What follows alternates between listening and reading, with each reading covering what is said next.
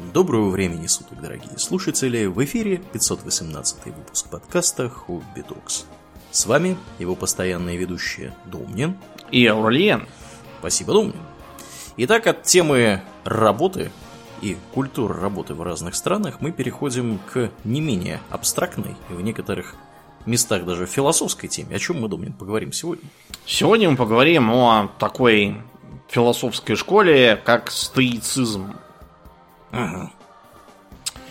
Э, стоицизм одна из э, возникших в Древней Греции э, философских школ, наряду, например, с школой киников, эпикурейцев, платоников и много кого еще. Она с ними существовала в известной как бы степени параллельно и кое-что, допустим, у тех же киников тоже почерпнула. У скептиков, кстати, тоже. Э, сама, в свою очередь, повлияла на платоников, э, на некоторые, по-видимому, постулаты христианской этики и на идеи, скажем, просвещения уже в постсредневековую, э, так сказать, э, эпоху. И сейчас стоицизм, как современное учение, э, тоже весьма популярен и, кстати, сильно полезен, в отличие от э, многих других древних философских школ. Я в том числе его применяю в жизни, и оно здорово помогает. Почему так называется? Потому что у нас как бы сразу ассоциация со словом стойкость какая-то. И действительно, э, стоицизм предполагает э, твердость э, и непоколебимость перед лицом всяких жизненных невзгод и испытаний. Но это чисто кажущееся созвучие. На самом деле происходит название от одного сооружения в древних Афинах, так называемые расписной стои. Э, такой портик, ну то есть как бы такая терраса с колоннами, э, с э, всякими изображениями, типа взятия Трои там и прочих дел славных, где э, свою школу основал Зенон Китийский. Почему он свою школу именно там э, устроил э, и собирал, а не Э, в каком-нибудь другом, более подходящем сооружении. Дело просто в том, что он был не афиянин. Он специально назывался Зенон Китийский. И э, приехал он в Афины с Кипра.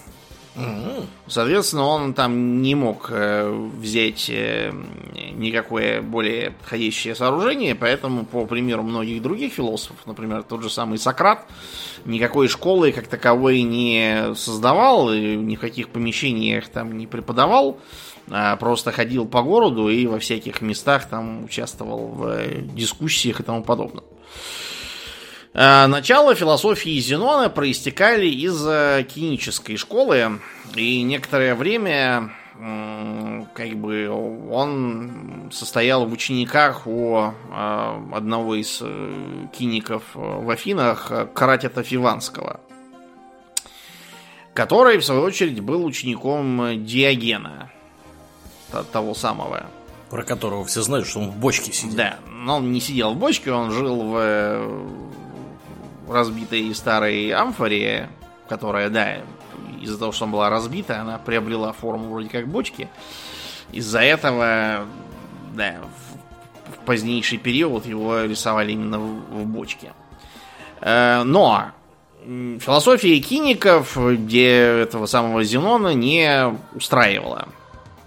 И он считал, что они все слишком примитивизируют, и true философия должна описывать э, более высокие материи, эм, несмотря на то, что, да, во многом э, перекликается с кинической философией той же самой простоты, но не доходит до такой крайности, потому что киников считали как бы отрицающими всякие социальные э, условности, типа э, там, ношения одежды, житья в доме, э, как бы поддержании социальных связей и тому подобного. Они себя уподобляли собакам. И э, почему, собственно, так школа называется, это буквально как бы пёсья философия. Да. Ты чё, пес, философствуешь? Да, в таком духе. Угу. А Зенон и его последователи, а, они как бы развили свою философию, в том числе на, кстати, на базе скептицизма, но э, не только на ней. Скептицизм в данном случае для них э, означал, что во всем нужно сомневаться и все стараться обосновать. Они отрицали очевидность и аксиомы, Э, и все подвергались сомнению, в том числе постулаты своей философии. Из-за этого, кстати, стоицизм впитывал очень много из разных других параллельных школ, э, благодаря чему он, собственно, и пережил многие из них. Он менялся. В Греции он был один, поздний стоицизм, например, в э, уже римский период был немножко другой. Э, соответственно, современный стоицизм тоже э, отходит от некоторых э, важных для ранних стоиков типа Зенона постулатов и сосредотачивается на более практическом. Так вот, уже во времена Зенона учение стоиков было как бы триединым. И состояло оно из логики, физики и этики. Тут такая проблема в том, что, э, по-видимому, термин логика внедрили как раз э, Зенон и его ученики, стоики. Э, этика и физика уже, конечно, существовали и до этого как понятие. Тут нам надо отметить, что многие термины, которые использовались в философии и вообще в э, повседневности античности сейчас означают несколько не то. Ну, например, мы э, все часто боремся с прокрастинацией. Вот, ругаем людей прокрастинаторами, которые весь день сидят в соцсетях и ничего не работают. Э, сами себя тоже ругаем, когда постоянно отвлекаемся от э, какой-то нужной, но скучной для нас деятельности Э, на что-то другое, какую-нибудь ерунду, там, почитать, э, кто чего прислал в WhatsApp, почитать телеграм-каналы, проверить новости, почту, сходить заварить чаю, и, короче, так весь день, и ничего в итоге с места не сдвигается. Но вот в античный период, если бы э, кого-то назвали прокрастинатором, то это значило бы, что его похвалили. Потому что тогда под прокрастинацией, да, понималось то, что человек не бежит очертя голову, не торопится, не э, делает, э, не подумав, э, не делает что-то, чтобы потом вдруг узнать, что обстоятельства поменялись, и делать надо было вовсе не это. А приступает ко всему медленно, основательно, не спешит, и поэтому достигает успеха. Просто потому, что в античности ритм жизни был несколько не тот, это раз. Во-вторых, э, отвлечься на то, чтобы почитать форумы, наверное, было нельзя. Надо было самому идти на форум и слушать там все физически. Это все требовало усилий. Это как бы не только для античных понятий характерно. Например, в русском языке есть термин «костный». Если сейчас кого-то называют костным, то это плохо. Потому что он э, как бы закрыт для нового, отрицает э, всякие улучшения, оптимизацию и вообще новые идеи, цепляется за отжившие замшелые. А вот если бы, скажем, во времена, не знаю, там Ивана Грозного у нас кого-нибудь назвали костным, то это было бы, наоборот, плюс. Потому что тогда действовала средневековая парадигма, я считала, что все, что надо, уже давно а, внедрено, открыто, известно. Да, придумано. Да, и за нас. И нужно придерживаться образцов. А кто пытается что-то менять, это вредные нововведения, которые ничему хорошему не приведут. Поэтому костным быть, наоборот, было хорошо. Вот то же самое и с э, рядом терминов, которые использовались в стоицизме. То есть, э, что для них были логика, физика и этика? Этика более или менее соответствует нашим современным представлениям под физикой. Эм, они понимали не как мы сейчас, да, понимаем, это наука о э, всяких э, физических явлениях, там, э, силах, э, тяготений, там, скорости, ускорении, энергии, всяком таком. А вот для стоиков и вообще для философов античности физика была скорее вообще учением о природе, которая при этом у стоиков, во всяком случае, означала природу как продолжение божественной воли, божественного закона. Э, у них, как и у других философов Древней Греции, по-моему, это с Гераклита начиналось, был внедрен такой термин, как логос. Логос это нечто вроде как бы абсолюта э, первоосновы мира, которая, в общем, сводилась обычно к некой божественной воле, божественной силе, которая э, влияет на все, из которой все проистекает. По этой причине, кстати, стоицизм очень хорошо э, в итоге влился в христианскую философию, когда римляне ее приняли. А по физике стоицизма, вообще надо сказать, почему, зачем они эту триаду, так сказать, внедряли логику, этику и физику. Значит, они сравнивали вот как с живым организмом. Кости у организма это вот как логика, э, физика выполняет роль мышц, а этика выполняет, догадайся, роль чего? Мозгов. Ну да, души они имели в виду. Они не отделяли одно от другого. Uh-huh, uh-huh. Потому что с их точки зрения э, все бытие является материальным. И разница только в том, что некоторые материи являются тонкими, даже сверхтонкими, которые мы не можем э, осязать своими органами чувств. Вообще, кстати, к чувственному восприятию стойки подходили с так же, как и скептики, то есть считали, что оно не является истиной, и на него не надо опираться.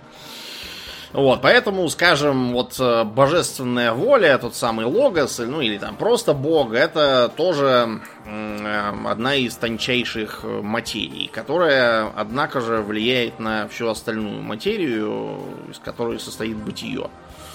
Эм, при этом материя может менять степень своей тонкости или толщины, так сказать.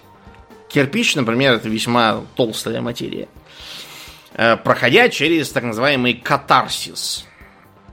Э, что означает такое как бы очищение, то есть сброс как бы материи и ее переформатирование во что-то совершенно другое. А как бы логика с точки зрения стоиков э, это учение о мышлении, о доказательстве истины и о человеческом субъективном представлении. Э, таким образом, стоики формулировали свою теорию познания – то, что мы сейчас называем гносеологией, то есть, как, вот, когда мы говорили о научном методе, он, кстати, в итоге развился в том числе из теории познания стоиков. А, да, так вот, для стоиков, а, как бы, э, душа тоже представляла собой материю, и восприятие мы на этой душе оставляли следы. Подобно там ногам на песке или, допустим, отпечаткам э, там э, от стилуса на восковой табличке тоже. А, соответственно, как бы одну из э, главнейших ролей, подобная душе у организма, они э, придавали этике. Э, этика у стоиков, э, с одной стороны, напоминает э, клиническую в том смысле, что не видит разницы, например, между рабом и царем, между греком и варваром. Это, кстати, очень, это очень свежо было на тот момент. Сократ, например, э, таких воззрений не разделял. Несмотря на то, что ранние стоики Сократом восхищались. И считали, что он... И приписывали его к себе в том числе. Мы уже как-то раз упоминали, что Сократа чуть ли не все, кто мог, приписывал к себе. И приписывали Сократу высказывания, которые де-факто ему не принадлежали, а были сочинены ими. И просто как бы авторитетом уже мертвого философа прикрывались.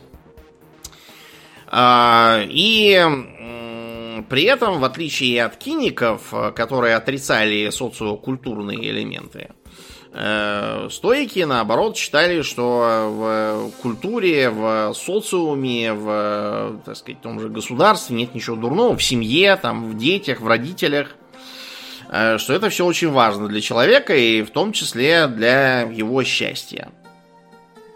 Стоики, кстати, большое значение придавали счастью. Э, стоики же считали, с одной стороны, за безусловную ценность самосохранения.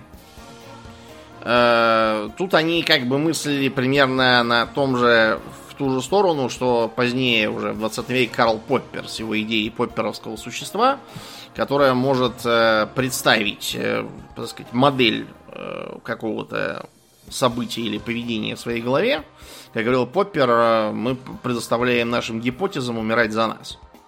Ну, то есть, э, мы вместо того, чтобы там прыгнуть из окна, думаем, так, если я прыгну из окна, то я разобьюсь. Ну, нахрен, не буду прыгать из окна. Вот, при, до чего-то подобного стоики тоже в своей идее осмысленного самосохранения, которая присуща только человеку, доходили. И а, как бы они тоже упирали на то, что человек стремится к самосохранению не и как бы просто как животные, то есть там, если животное э, там попыталось укусить ежа, укололось, оно понимает, что этого делать не надо. Еж колется, это больно. Э, человек, с другой стороны, э, осмысленно стремится к самосохранению и при этом к самосохранению в первую очередь в своем внутреннем, духовном э, так сказать, виде. При этом э, смерть стоики считали за абсолютно необходимую, неотъемлемую часть жизни. И более того, даже э, считали, что самоликвидация в том или ином виде может быть вполне э, оправданной, необходимой и добродетельной. То есть, например, про э, Зенона говорили, что якобы он э, умер, э, задержав дыхание, то есть просто перестав дышать и помер от этого. Я, честно говоря, в этом сильно сомневаюсь. По очень простой причине. Человеку трудно так сделать. Ввиду того, что дыхание для нас это рефлекс. Один из базовых. Я думаю, что, скорее всего, он помер от какой-то болезни. И возможно также, что он совершил какое-то самоубийство, допустим, приняв яд. В конце концов, Сократ же тоже как бы в некотором смысле совершил самоубийство, потому что его судили, э, ему предлагали бежать, у него была такая возможность, но он говорил, что я не хочу бежать, я не бегал с поля боя и не буду бегать отсюда. И кроме того, у него была возможность э, обратиться к суду и предложить э, присудить его к штрафу. Сократ так сделал, но он э, такой как бы смехотворно низкий штраф предложил, по-моему, в 30 мин. Э, это ни о чем абсолютно. Что дураку было понятно, что он просто напрашивается, чтобы его не штрафом карали, а смертью. Ну вот, его приговорили к выпиванию яду, что он, собственно, и сделал. А почему они еще считали, что смерть это не есть э, зло? А, и потому что а, они были детерминистами, по большей части. То есть считали, что все всегда проистекает из чего-то, что было до этого. Все всегда идет так, как, как э, не может не идти буквально. И э, глупо с этим спорить. В этом смысле, например, с, э, скажем, все эти идеи э, спора с судьбой там и э, там, попытки от своей судьбы уйти, там, убежать, с точки зрения стоиков, были нонсенсом. А, с их точки зрения нужно было, а, так сказать, найти гармонию с вот этим вот э, единственно верным порядком, который возможен, единственно возможным, я даже сказал, э, который проистекает от логоса, с которым совершенно бесполезно и бессмысленно бороться. И необходимо идти к апатии. Вот опять же, да, для нас слово апатия это что-то плохое. Угу. С которым надо идти к доктору, принимать таблетки, проходить психотерапию и так далее. Потому что апатия в, в смысле симптома это нифига не здорово и неестественно для человека. Эм, как правило, означает либо депрессию, либо там какие-то еще нелады. А вот с точки зрения античных философов, апатия это скорее э, освобождение от страстей или аффектов, как они говорили. Э, поскольку, э, когда человек следует этим своим страстям, аффектам, он таким образом становится их рабом. И эффекты они как бы делили на четыре основных вида, из которых два э, страх и отвращение проистекают от неправильных представлений о зле, а другие два, удовольствие и вожделение, проистекают от неверных представлений о добре. Соответственно, наилучшим способом их избежать будет составить э, верные представления о добре и зле, э, из как бы после чего эти вредные эффекты превратятся в, наоборот, э, стоический добродетель. Их тоже четыре. Рассудительность, умеренность, самообладание и храбрость. Храбрость не в смысле стремления бросаться с шашкой на танк, а как бы просто отсутствие страха. А, соответственно, с точки зрения стоиков предполагалось э, э, ко всем вещам подходить вот с этой меркой. Относятся ли они к злу? Для стоиков это в целом означает нечто такое деструктивное. Или к добру. Для стоиков это скорее означает э, что-то конструктивное. Кроме того, э, стоики создали понятие адиафоры. То есть э, буквально безразличное это означают, это всякие вещи, которые никак не влияют на тебя ни добром, ни злом. И знаешь, к чему, как бы, что они, например, относили к адиафоре, к этой, к безразличному для тебя? Что же? Эм, раб ты или царь, беден ты или богат, mm-hmm. здоров ты или болен, вот такое вот. Любопытно. Да, там популярен ты или гоним, в таком ключе. То есть, с их точки зрения,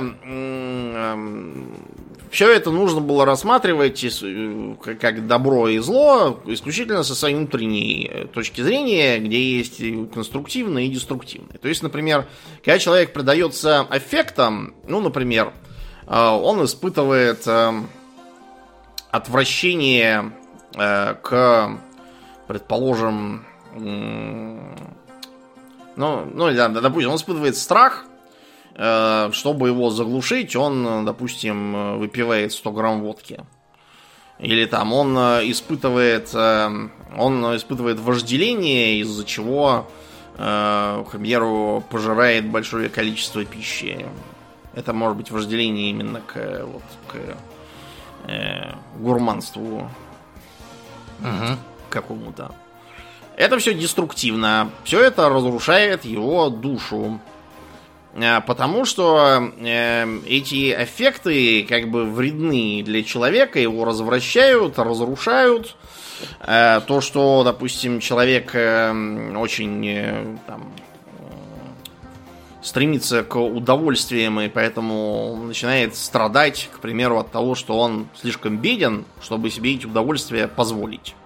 Он не может, э, так сказать, купить себе э, дворец, там, рабов, вина, наложниц там всяких, и вынужденно страдает. Вот это уже плохо. А за счет этого же они как бы считали, что вот эта вот адиафора, безразличная для счастья, и распространяется, например, на твой там статус имущественный, или там раб ты, или свободный. Э, потому что какая разница, свободный ты или не свободный, если внутри все равно все совершенно одинаковые. Ты, будучи рабом, можешь, э, например, внутренне быть совершенно свободным, потому что тебя никак не тревожит то, что ты раб, а мог бы быть царь.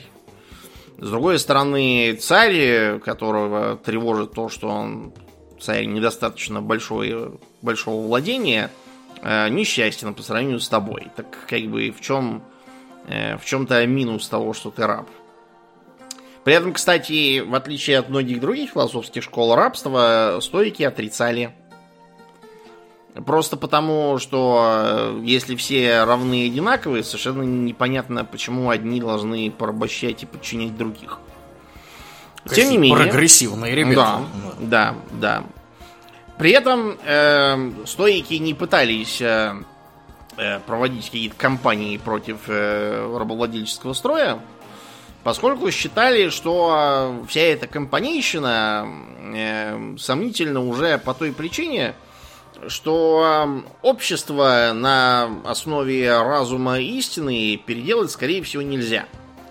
Просто по той причине, что и разум, и истина являются очень сомнительными неочевидными э, материями, поэтому, скорее всего, в процессе э, переделки э, общества по, на разумных началах получится что-то совершенно не то. Просто потому что сами начала будут, скорее всего, очень далекими от реального разума, который для человека, скорее всего, непостижим. Э, это их э, скептические вот эти вот начала как раз э, заставляли их сомневаться. В этом они перекликали, кстати, и с Сократом, который говорил, что я знаю, что ничего не знаю. Просто потому, что он осознавал э, ограниченность своего познания именно за счет того, что знал довольно много. В среднем гораздо больше, чем типичный его современник. Поэтому стоицизм индивидуалистичен. И предлагал э, вместо того, чтобы э, пытаться что-то там вокруг себя поменять в одиночку, вместо этого менять свое отношение к ним, а все остальное воспринимать как неизбежность, которая на тебя никак не влияет, там, приятно она или неприятно, это в сущности не твоя проблема. А, вот это учение достаточно быстро стало захватывать популярность, в том числе в, уже в римские времена, потом повлияв в том числе на христианские э, постулаты, в том числе. И заработал себе последователей среди самых разных э, личностей. Вот, например, был такой э, Эпиктет. Э, его обычно изображают хромым с костылем сидящим, потому что он был раб изначально. Эпиктет это его какая-то кличка. Буквально э, обозначает э, купленный. Mm-hmm. Вот, считается, что он э, охромел из-за того, что хозяин на него за что-то рассердился и стал его колотить. И эм, Эпиктет сохранял полное хладнокровие и сказал, что такими темпами ты мне ногу сломаешь. Вот, и действительно сломал. А Эпиктет говорит, я же говорил, а ты не слушал. И тогда его хозяин а, охолонул. Вот, и больше на него не кидался с побоями. Э, но Эпиктет из-за того, что нога так никогда и не зажила до конца, ходил с костылем. Кроме того, э, считается, что он как раб всегда выполнял свои обязанности добросовестно, не потому что там на ним кто-то стоял с палкой, а потому что он считал, что существует долг. Э, для стоиков это тоже достаточно важное понятие. Они считают, что есть Э, должное, к чему нужно стремиться и что нужно как бы исполнять. Потому что э, должное проистекает из самого по себе устройства мира, э, из их э, представлений о детерминизме, то есть о том, что все происходит потому, что до этого были какие-то предпосылки, действия, которые это вызвали, э, и ничто не проходит бесследно. Следовательно, необходимо э, настолько э, хорошо выполнять, так сказать, свои обязанности вообще должное для тебя, э, чтобы оно давало как можно лучшие последствия. Потому что если ты будешь, допустим, предаваться безделью и прочему, из этого последствия будут, наверное, какие-то плохие. Не самые лучшие уж точно. Да, или вообще никакие. Да, или вообще никакие. При том, что, как бы, с точки зрения э, стоиков, э, в принципе, э, никакие последствия тоже, в принципе. Плохие последствия. Ну, да, то есть э, они считали, что все, все должно, поскольку все является материальным и все является частью бытия, то э, нужно стремиться к наиболее конструктивному развитию, так сказать, событий и вообще всего, чего можно. Э, при этом э, они предлагали отрешаться да, от того, что э, отвлекает, что э, действует на тебя деструктивно и делает несчастным. То есть, вот, например, э, скажем, э, о чем э, мы процитируем ряд э, стоиков, тот же самый Эпиктет, например. Он говорил, что человека расстраивают не события, а его взгляд на эти события. Соответственно, чтобы не делаться несчастным, нужно просто поменять свои взгляды на них. Допустим, там его там хозяин там сломал ему ногу, он хромает. Это не, действительно неприятно с первого взгляда. Но если смотреть на это отрешенное, как бы, он никак не мог на это повлиять, он никак не может повлиять на свою хромоту в дальнейшем. Следовательно, нужно просто отрешиться от нее и воспринимать ее как чисто фон какой-то не следует путать это с пассивностью, потому что э, стойки как раз проповедовали то, что если что-то реально можно изменить, то лучше так э, как бы этим и заняться, а не просто сидеть и созерцать, как, не знаю, там, та собачка с мема, которая сидит в пожаре и говорит «this is fine». Нет, этого как раз стойки не э, проповедовали. Еще одно интересное высказывание э, Эпиктета а, владей своими страстями, или они овладеют тобою. Соответственно, ты станешь их рабом. Э, тебе будет э, чего-то хотеться всего, все время не того, и ты от этого будешь несчастен. Развивали эти мысли два других известных в римское время поздних стоика, императора Марк Аврелий и э, воспитатель другого императора Нерона Синека – что говорил Марк Аврелий? Живи так, как будто ты сейчас должен э, проститься с жизнью. Как будто время, оставленное тебе, есть неожиданный подарок. У меня к этой цитате из него, знаешь, сразу ассоциации с э, куклой Билли, которая говорит, большинство людей совершенно не ценит жизнь. Но да. только не вы и не теперь. Видимо, да, Марк Аврелий, Марк Аврелий, видимо, повлиял в том числе и на идеологию пилы из э, известной франшизы. Твои мысли становятся твоей жизнью. Очень глубокая, на мой взгляд, мысль Марка Аврелия. Действительно, э, то, что с тобой будет дальше, оно зависит от твоих э, надежд, твоих мечтаний, твоих, твоего недовольства чем-то, твоих стремлений к чему-то. Э, то есть о чем нам говорит тут Марк Аврелий как стоик? К тому, что думать про всякую ерунду не надо. Иначе и жизнь получится ерундовая у тебя. Э, страдать от того, что у тебя ты не живешь во дворце, означает э, свою жизнь превратить в э, бессмысленное, деструктивное переживание вещей, э, которых, которых ты не можешь поменять. Если можешь поменять, то меняй. Нечего и страдать тогда. Значит, заведи себе дворец, там больше работай, зарабатывай, если уж он тебе так, так нужен. Но вообще, как я уже сказал, бедность и богатство для стоиков это именно то, что не имеет отношения к счастью и что следует воспринимать скорее как инструмент, а не как часть, э, так сказать, твоей базовой жизни. Измени отношение к тому, что тебя беспокоит, и будешь от него свободен. Это тоже Марк Аврелий. Э, если это неправильно, не делай так. Если это неправда, не говори так. И все, ты выполнишь задачу своей жизни. Э, поскольку он был как бы император и не мог э, как какой-нибудь диаген там сидеть в пифосе и ничего не делать, ему приходилось очень много выполнять всяких неприятных обязанностей, поэтому известна такая мантра, которую Марк Аврелий по этому поводу себе говорил. Сегодня мне придется столкнуться с людьми навязчивыми, неблагодарными, заносчивыми, коварными, завистливыми и неуживчивыми. Эти свойства проистекают от незнания ими добра и зла. Я же, познавший прекрасную природу добра и постыдную природу зла, понимаю ее природу тех, кто заблуждается. Они мне родственны не по крови и происхождению, а по божественному созволению и разуму. Это то, вот, о чем я говорил, то есть то, что все люди происходят как бы от Бога. Э, ряд стоиков, например, всех людей называли сынов... сыновьями Зевса, и очевидно, это что-то повлияло потом на э, представление э, христиан, в том числе об этом. Я защищен знанием от их зла. Они не могут вовлечь меня во что-либо постыдное. Но нельзя и гневаться, и ненавидеть тех, кто мне родственен.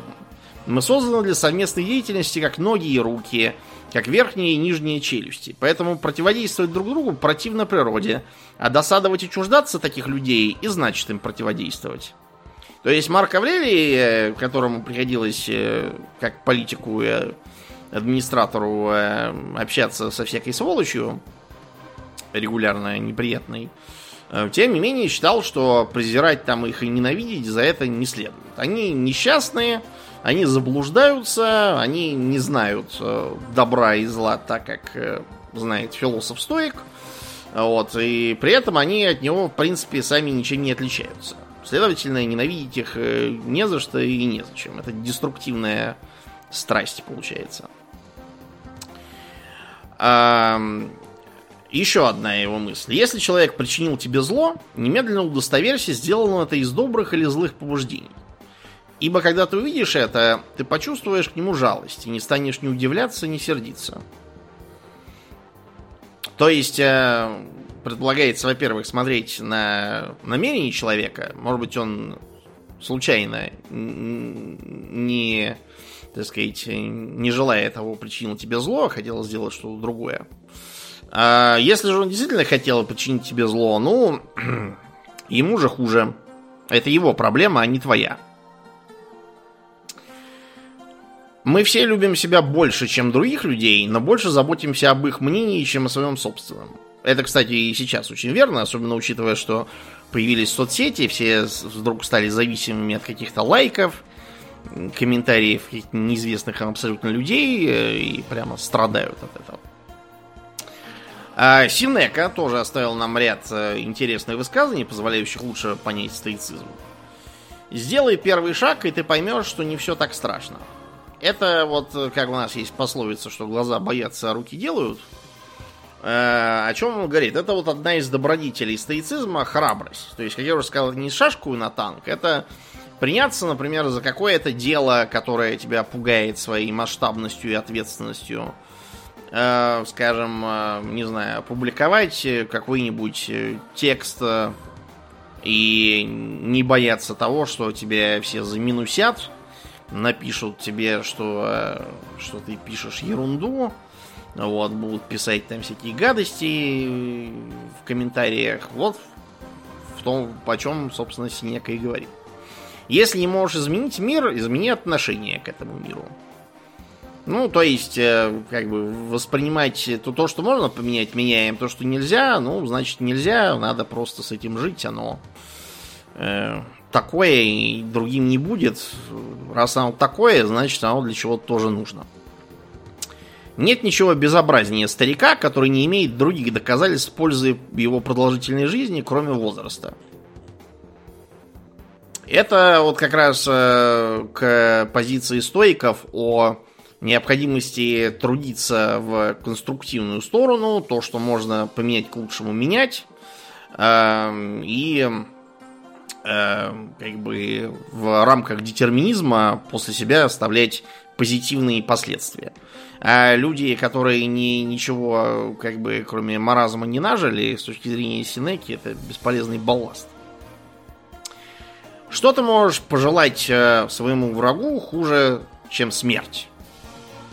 Так успокойся, он все равно умрет, даже если ты ничего не будешь делать.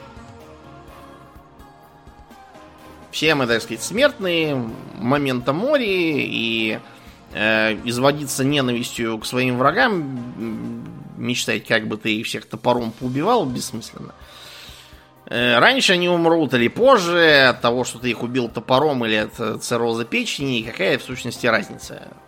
Так помирайте и так помирайте. Мы чаще боимся боли, чем страдаем, и страдаем больше в воображении, чем в действительности. Э, чистая правда, я думаю, с этим многие согласятся. Э, когда человек ожидает неприятностей, он э, зачастую э, переживает гораздо больше э, негативных э, эмоций и дурных мыслей, э, чем от э, собственной неприятности, да?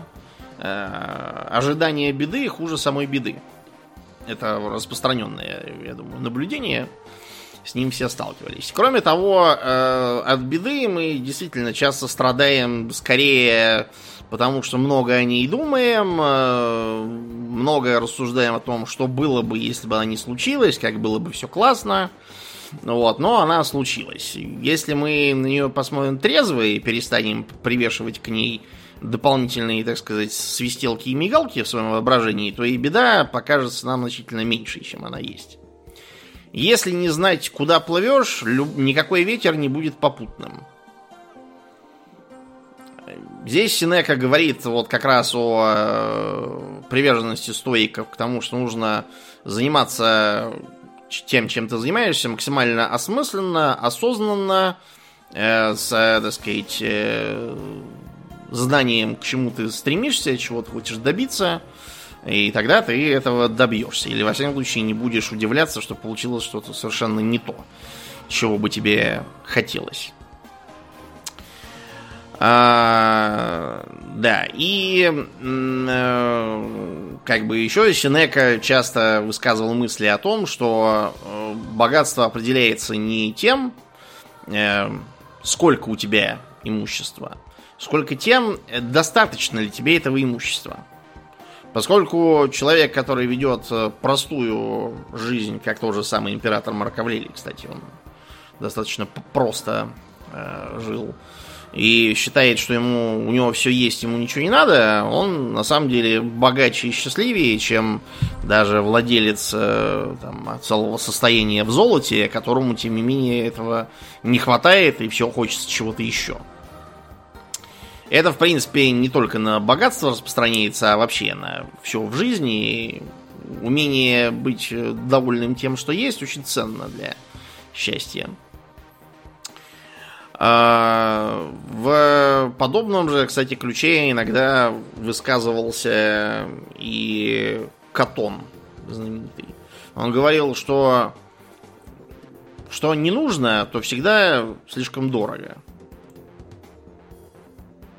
Здесь он говорил о том, что как бы не следует э, гнаться за э, все более недоступными благами, потому что, скорее всего, они тебе и не нужны, если они чрезмерно, так сказать, э, э, недоступны для тебя. Синека кончил э, не очень хорошо тоже. Ему пришлось покончить жизнь самоубийством, кстати. По приказу своего же питомца Нерона. Э, с ним э, покончила с собой его жена. Несмотря на то, что он ее от этого отговаривал, вот, и тем не менее она предпочла последовать за ним. Тогда он вскрыл себе вены и сел в горячую ванну. Как, кстати, многие самоубийцы ему в этом подражают, так сказать. Хотя я уверен, что э, если бы у Синеки был выбор, ничего подобного он бы делать никогда не стал. А в эпоху христианства значительная часть э, постулатов стоицизма была инкорпорирована в новую христианскую этику и философию э, и пребывала в таком виде вплоть до эпохи Ренессанса и Реформации, когда на базе древнего стоицизма и христианской этики, особенно протестантской, стали развивать так называемый неостоицизм. Как нечто вроде руководства для практической повседневной жизни доброго христианина. А, да, и как бы тогда это не нашло у многих понимания, поскольку был ряд э, философов, которые доказывал, что стоицизм ни в каком виде полностью с христианством не сочетается, а следовательно, нечего им заниматься, пытаясь привязать к христианству. Ага. Христианство как бы из него, во многом из него почерпнуло, но оно это все развело и приумножило, поэтому лучше, так сказать, удовольствоваться этим. Но э, в 20 веке появился тот стоицизм, который э, сейчас э, активно используется в рамках, например, психотерапевтических практик и вообще как бы жизненного учения. Потому что, скажем, вот многие техники и постулаты стоицизма сейчас очень хорошо работают в качестве э, средств для терапии тревожности, для, так сказать, э, развития способности бороться за свои интересы и вообще бороться с всякими испытаниями и не терять самообладание даже в весьма турбулентные времена, как вот сейчас. Я, кстати, многими из них э, пользуюсь, и по этой причине как раз сейчас чувствую себя, в принципе, все таким же спокойным, как и, как и в любой другой. Период. Пользуюсь и вам советую. ну, говорится. да, то есть, например, э, был такой философ Гиерокл, тоже стоик, который э, создал, так сказать, модель позволяющую не перегружать себя ответственностью за все на свете на планете. То есть э, там как бы ряд таких кругов, э, вложенных э, один в другой, рисуется, где в центре я, следующий круг, ну, точка, допустим, или внутри кружка самого маленького. В следующем круге э, там родственники, друзья, там коллеги, там в каком-то смысле, если ты за них какую-то ответственность чувствуешь, как руководитель, допустим, там или работодатель, в том числе. Э, там как бы соседи, там подъезд, так сказать, э, как деревня или где вы там живете. Следующий круг это уже там будет регион, штат, там область какая-нибудь. Следующим уже страна, потом человечество, потом, допустим, планета или там Вселенная. Ну, э, очевидно, что гораздо лучше для всех будет, если э, вместо того, чтобы страдать о судьбах человечества, вы для начала позаботитесь о себе, о своих друзьях, близких там и соседях. От этого всем будет лучше, чем если будете переживать, что наступает глобальное потепление или угроза ядерной войны или что-то в этом духе. Все равно никак повлиять ни на потепление, ни на ядерную войну вы не можете. Лучше делать... на то, на что можете. На что можете, да. да от этого угу. будет всем лучше.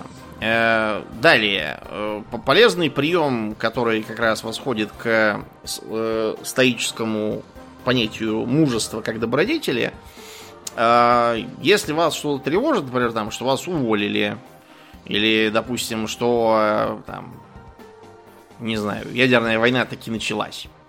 А, вместо того, чтобы отгонять эти мысли и страдать постоянно от того, что где-то там на заднем плане э, болтаются, лучше представить подробно и продумать этот негативный сценарий. Я, например, так постоянно делаю. Э, это позволяет, во-первых, э, хладнокровно его обдумать и понять, что там, ну, там условно то, что э, уволили с работы, ну, это означает, что там дали одну, там, две зарплаты, отправили гулять, ну, значит, пойду искать другую работу. Вот. Или, допустим, разнесу, так сказать, риски часть усилий буду там э, на какой-то свой бизнес там, допустим, переносить, откуда меня уволить не могут. И таким образом буду готов. Так вы сразу и поймете, что э, то, чего вы боитесь, не так уж и страшно, и то, что с ним можно совершенно практическим способом справиться. А если нельзя, как, допустим, в случае ядерной войны, то как бы вас это все равно не будет заботить через секунду после ее начала. Вот, и как бы бояться-то особо и нечего. А разговор с самим собой тоже, кстати, рекомендуется современными стоиками. Это может быть либо как бы ваше, ваше второе я, более умное, пусть даже чисто задним умом умное, в ретроспективе, так сказать. Э, или какой-нибудь там уважаемый для вас человек, там, условный Сократ. Что бы он делал в этом случае? Это здорово помогает. Э, самому себе, кстати, тоже давайте разумные советы, вполне получается. Я так делаю. Когда сам с собой начинаю обсуждать э, какую-то проблему и э, часто нахожу решение для нее. Э, про то, что говорил Синека насчет мужества и умения шагнуть навстречу, многие люди боятся что-то делать э, и э, боятся не столько делать, сколько возможно, неудачи. Там, условно, э, перейти на другую работу, более высокооплачиваемую, сложную и перспективную. Многие люди этого не делают не потому, что им достаточно и того, что есть, а потому что они боятся, что не справятся, что там окажется на самом деле хуже, чем тут, что там чего-то еще с ними случится там. Э, я тоже такое испытывал когда-то перед как раз сменой работы. А я решил, что так можно до старости просидеть на одном месте и праздновать труса. Это будет гораздо хуже, чем любые неудачи и проблемы, которые со мной могут произойти на новом месте. Это тоже прием из как бы арсенала стоиков. Я тогда еще про это толком не знал, но сформулировал его вполне верно. Э, скажем, э, любой человек, который занимается, неважно, там, подкастами, э, там, блогингом, видеоблогингом, там, делает обзоры на фильмы, на игры, э, пишет статьи там в интернет-издании, не так важно, что он делает, он неизбежно будет э, получать комментарии. Причем ряд из этих комментариев будет, ну ты и дурак. И это абсолютно неизбежно. Это абсолютно не важно. Эти комментарии как бы следует воспринимать э, так. Если они содержат в себе какое-то рациональное зерно, в нем находится какое-то возражение конкретное, на которое у тебя контрдовода нет, то это полезно. Позволяет тебе, э, опять же, скептически, как стойки предписывали, взглянуть на свои постулаты Э, и, возможно, их поменять к лучшему. Таком случае этот э, негативный комментарий благо. Если там просто написано ты дурак и, и морда у тебя не умытая, вот, то это пишет, ну, человек, который на тебя разозлился там за что-то, или не понял чего-то. Э, то, что он злится, не понимает тебя, это его личная проблема, а не твоя. Стоики предлагают э, воспринимать э, этот негатив как э, проблемы тех, кто этот негатив, собственно, привносит, а не твои. Кроме того, я хотел бы напомнить, что в любом случае всем не угодишь, не получает никаких негативных отзывов и критики только тот, кто не делает ничего и сидит где-то под камнем, боясь оттуда высунуться. Такой жизни вы все совершенно точно не хотите. Поэтому никогда не бойтесь э, отказов, отвержения, э, не обязательно в работе. В личной жизни, допустим, э, или там многие люди ведут замкнутый образ жизни, ни с кем не общаются не потому, что им не хочется ни с кем общаться. многие люди, наоборот, чувствуют себя хорошо, когда никого рядом нет, никто не мешает, можно спокойно заниматься своими делами. Им, им не надо, они счастливы и так. Но другие, наоборот, э, они бы и хотели общаться, завести друзей, они, может быть, даже э, там хотят там, внимания, хотят демонстрировать себя, свое там творчество или работу, или там мысли высказывать. Но они этого не делают, потому что они боятся, что их отвергнут, что никто не захочет с ними общаться, что там женщина там, или мужчина, который им нравится, их отвергнет и так далее. Э, действительно, да, могут, могут и будут отвергать, говорить там, что это неинтересно, там, что э, вы там чем-то не хороши. Да, действительно так. Но э, это их, э, во-первых, право и прерогатива, которые тоже надо уважать. Невозможно заставить всех вас любить, невозможно заставить э, кого-то с вами общаться, невозможно добиться принятия его абсолютно всех на свете. Возможно, вам что-то предстоит поменять в себе для этого. Возможно, это принципиально не, невыполнимо, потому что, допустим, там э, женщина, которую я подкатываю, говорит, что ей не нравятся лысые. Я не могу перестать быть лысым. Ну, нет, я могу пойти на пересадку волос, если мне это прям так нужно, и попробовать подкатить к ней еще раз уже не лысым. Но я полагаю, что гораздо лучше уважать ее нежелание иметь со мной дело и идти дальше, оставив его в покое и себя не тревожа тоже этим. Потому что великая вероятность, что я и с пересаженными волосами буду ей все так же не нужен, потому что э, на самом деле там еще куча всяких причин, которые я поменять либо не могу, либо на это уйдет остаток моей жизни, а у меня есть разные другие способы его потратить. Да, и в данном случае волосы это симптом, а не причина да, происходящего. Да.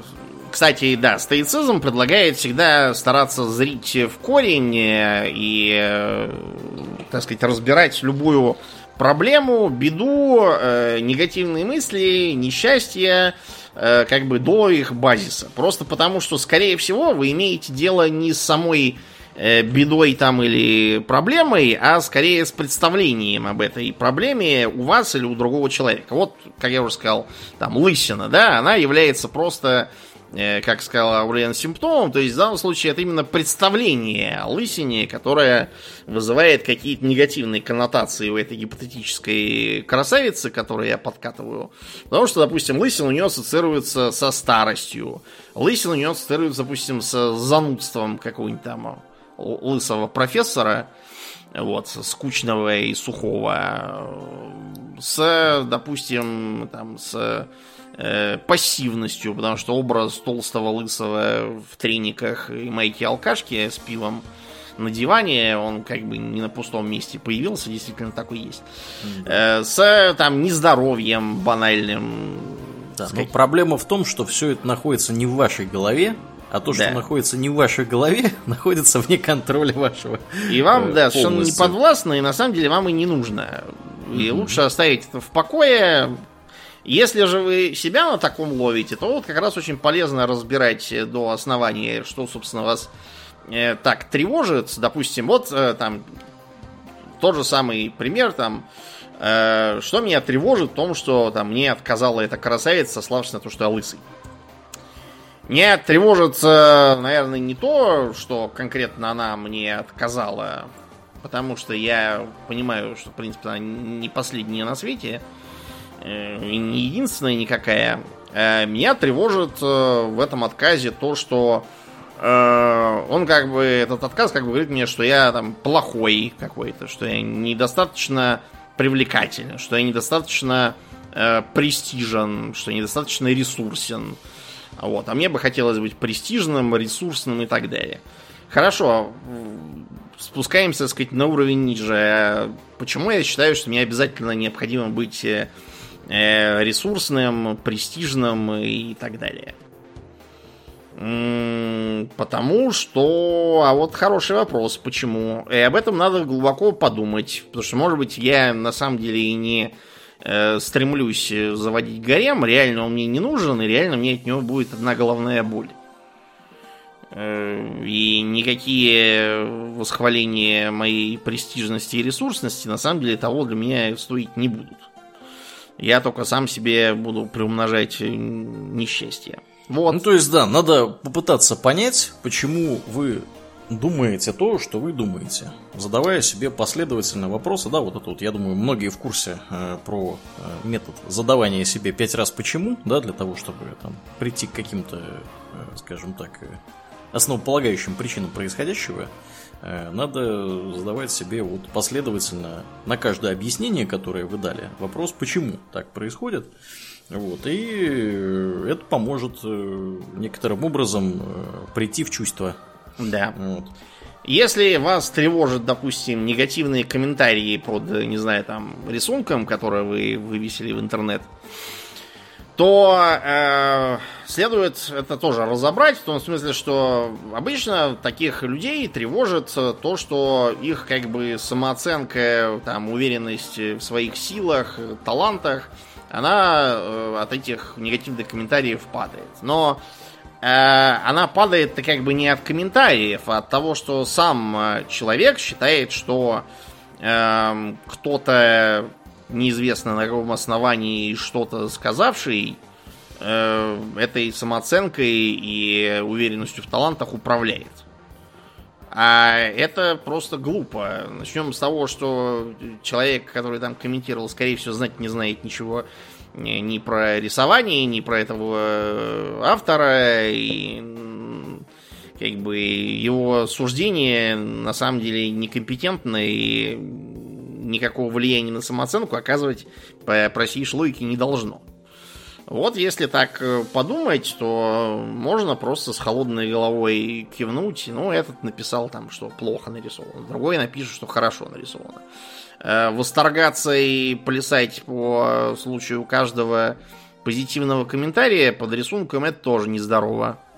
Потому что рано или поздно настанет день, когда, допустим, комментариев будет мало, вот, э, позитивных, или может их вовсе не будет, тогда человек рискует там впасть в э, панику, забросить свое хобби, которое он, собственно, демонстрировал людям в виде рисунков, там, запить или еще что-нибудь с ним случится. Впадать в зависимость от позитива тоже не стоит. Позволять ему слишком уж влиять на вашу уверенность в себе, это вредно и может плохо кончиться. Вот.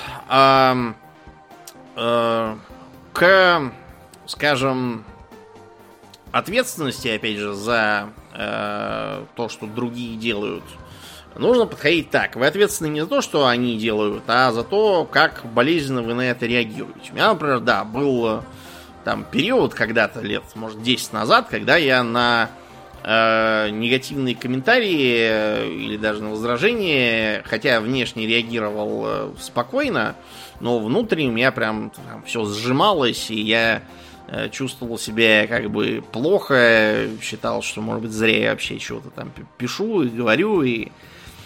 Но постепенно я вот выработал, опять же, такой подход. Если возражение по делу, значит, э, это хорошо. Я поправлю, так сказать, свое э, представление об этом предмете. Если возражение просто ты дурак и куришь табак, ну и что? Где-то на 50-м ты перестаешь это замечать, становится наплевать, ты понимаешь, что их неизбежно будет очень много, что ты там не делай. Э, как бы обращать на это внимание совершенно не стоит. Э, в целом, современный стоицизм э, предлагает как можно больший фокус э, помещать на вещи, которые вам подвластны. Э, свои взгляды, свое отношение к э, возможным невзгодам, к одобрению или неодобрению, к э, неприятностям из прошлого, к возможным неприятностям из будущего – лучше не на них концентрироваться, а именно на своем отношении и на том, что вы можете сделать, чтобы это поменять там и так далее. Грубо говоря, если там в детстве у тебя не было велосипеда, э, потом ты вырос и купил Мерседес, то в детстве у тебя все равно не было велосипеда. Это не следует так оставлять, а стоит э, как бы подумать над тем, Э, так ли было важно это отсутствие велосипеда? На что отсутствие велосипеда толкает тебя сейчас? Например, вот этот Мерседес, который ты купил, ты купил его потому, что он тебе нужен? Или ты купил его, чтобы заполнить дыру, оставленную э, некупленным в детстве велосипедом. Потому что если второе, то это плохо. Позволять э, руководить своей жизнью каким-то, бог знает, когда не купленным велосипедом, нездорово и деструктивно с точки зрения как стоицизма, так и, в общем, простейшей современной психологии.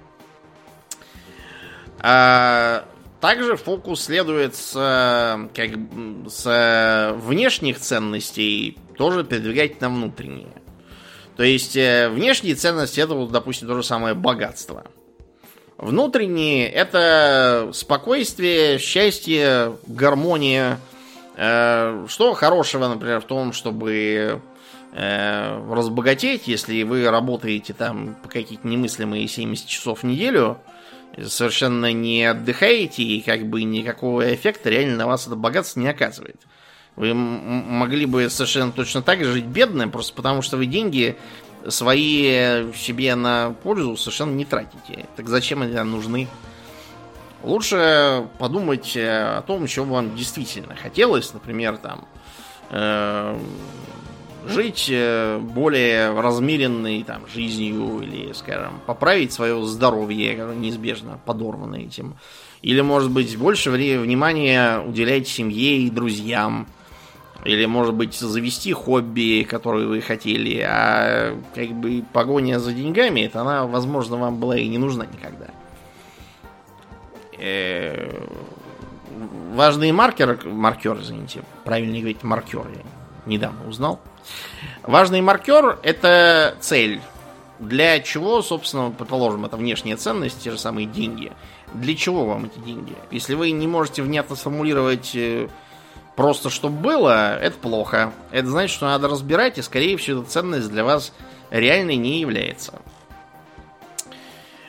А, и как бы такой э, итоговый шаг. Э, следует ко всему подходить э, конструктивно, э, больше ориентироваться на то, что можно сделать, чем на то, что надо было сделать, но не сделали там когда-то, или то, что сделали не так, что кто-то там помешал, или что вы там сами были глупы и не понимали, и все, все в прошлом сделали не так. И не надо об этом думать, надо мыслить конструктивно и глядеть вперед. Э, кстати, у многих людей чрезмерная фиксация на прошлом это, по сути, выражение того самого страха перед будущим. Они постоянно думают и толкуют о том, что вот раньше там надо было то, а не это, и что раньше там у них какая-то там была семья плохая, там школа не та, в институт они поступили никуда хотели, просто для того, чтобы ничего не делать сейчас. Потому что это проще, это им кажется более как бы безопасным. Что-то делать и идти вперед всегда немного страшновато. Как я уже сказал, вдруг не получится, вдруг там будут э, э от, от, отвергать и там смеяться, вдруг э, окажется хуже, чем то, что я э, планировал в качестве результата э, получить, а получится не то. Э, поэтому, да, многие люди продолжают э, вместо этого все э, стенать, как там их в детстве не свозили на юг, на море. Вместо того, чтобы, если уж им это море так далось, заработать денег, сменив работу, и, там, или может переехать просто к морю, перевестись на работу, не знаю, в Дубай условный какой-нибудь. Это все страшно и трудно, поэтому многие этого избегают. Стойки предлагают как раз наоборот. Лучше идти вперед, решать там всякие проблемы и э, улучшать то, что вам в силу улучшить, а прошлое оставить в прошлом. Вот э, как бы так и э, предлагают современные стойки строить свою жизнь. Э, Последнее, о чем бы я хотел сказать, это, так сказать, практическое, практический такой чек-лист современного стойка, который позволяет оценить, насколько вы здраво с точки зрения стоицизма, конечно, относитесь к всяким проблемам. Э, пункт первый. Э, ваше настроение зависит от э, того, вежливы с вами или грубят. Хвалят вас или ругают, одобряют вас или э, не одобряют, соглашаются или спорят. И если да, то это плохо. Пункт второй. А вы боитесь э, чего-то нового, в том числе публичного, из-за страха неудачи, отвержения, э, того, что вам самим не понравится результат, допустим. Если такое есть, и вы обнаружите, что вы часто не делаете того, чего хотелось бы, из этого страха, это тоже плохо. Пункт э, третий. Склонность забивать свои тревоги, страхи и там, плохое настроение э, примитивными э, отвлекающими факторами. Алкоголь, э, фастфуд, там условный торт ночью, э, компульсивный шопинг, э, компульсивная, например, э, игромания какая-нибудь Компульсивная, кстати, склонность путешествовать есть у некоторых людей, которые путешествуют с каким-то э, стервенелым, э, совершенно невротическим э, видом, и видно, что они таким образом пытаются чего-то убежать или чего-то кому-то доказать. А сами по себе эти путешествия им никуда не уперлись. Если вы часто к такому прибегаете, это тоже плохо. Стоицизм предлагает проработать эти вопросы. Можно у психолога, можно лично в качестве аутотерапии. Э, следующий пункт. Э, кто-то во всем виноват. Это могут быть э, тупые коллеги, костная публика, там глупое начальство, недолюбившая мама, бросившая жена там или там муж какой-нибудь какая-нибудь училка, из-за которой вы не получили золотую медаль в школе, и как бы к ним прикручивается совершенно не подвластное на самом деле им влияние на все ваши беды и горести, это тоже плохой пункт, он тоже требует проработки. А, и последний пункт, который я бы хотел э, подчеркнуть, э, если вам постоянно кажется, что для счастья вам не хватает чего-то вот такого, там, э, еще там 20 тысяч рублей в месяц, э, там, найти более подходящего, более красивого, там, богатого, молодого партнера, э, получить повышение в должности, э, похудеть там еще на 5 килограммов, э, там что-то такое вот. Э, и вы обнаруживаете, что каждый раз, э, когда вы действительно так делаете, ничего на самом деле хорошего не происходит, вам начинает тут же казаться, что э, там, жену сменил на более молодую, счастья не ощутил никакого, надо машину сменить, вот что. Машину сменил, опять что-то никаких улучшений в настроении не видно, думаешь, эх, надо надо квартиру какую-нибудь побольше завести. Ну, это тоже очень нездорово, и стоицизм предлагает этого дистанцироваться. И э, как бы прорабатывать эти мысли в сторону того, что вам совершенно явно не нужны никакие э, внешние факторы для того, чтобы быть счастливым, но вы несчастны. Надо с этим что-то делать, э, об этом надо думать. Вот примерно так современный стоицизм помогает улучшать жизнь. Э, многие, кстати, вещи, которые мы высказывали, когда э, говорили в одном из недавних подкастов о том, как сохранить спокойствие, они как раз вот из э, частью изучения трудов стоиков, частью из аутотерапии по образцам современного стоицизма у нас сформулировалось. Очень рекомендуем и вам тоже в это непростое время прибегнуть к стоицизму. И на этой позитивной ноте предлагаю заканчивать. Да, спасибо, Думнин, за интересный рассказ. Ну, а я, как и обычно, э, хотел бы поблагодарить всех наших подписчиков на спонсоре и на Патреоне за их поддержку. На этой неделе мы особенно благодарны Аделю Сачкову, Алексу Лепкало, Дмитрию Котловскому, Льву Дмитриеву, Виткус, Владимире и, конечно же, Нубу. Огромное спасибо вам, ребята, за то, что остаетесь с нами. Также мы всем напоминаем, что у нас есть группа во ВКонтакте, канал на Ютубе, запрещенный на территории Российской Федерации Инстаграм. Приходите и туда, там тоже разное интересное происходит. Ну а мы на сегодня будем закругляться и пересекать после шоу. Мне остается лишь напомнить, что вы слушали 518 выпуск подкаста Хобби Токс, и с вами были его постоянные бессменные ведущие Домнин и Аурлиен. Спасибо, Домнин. Всего хорошего, друзья. Пока.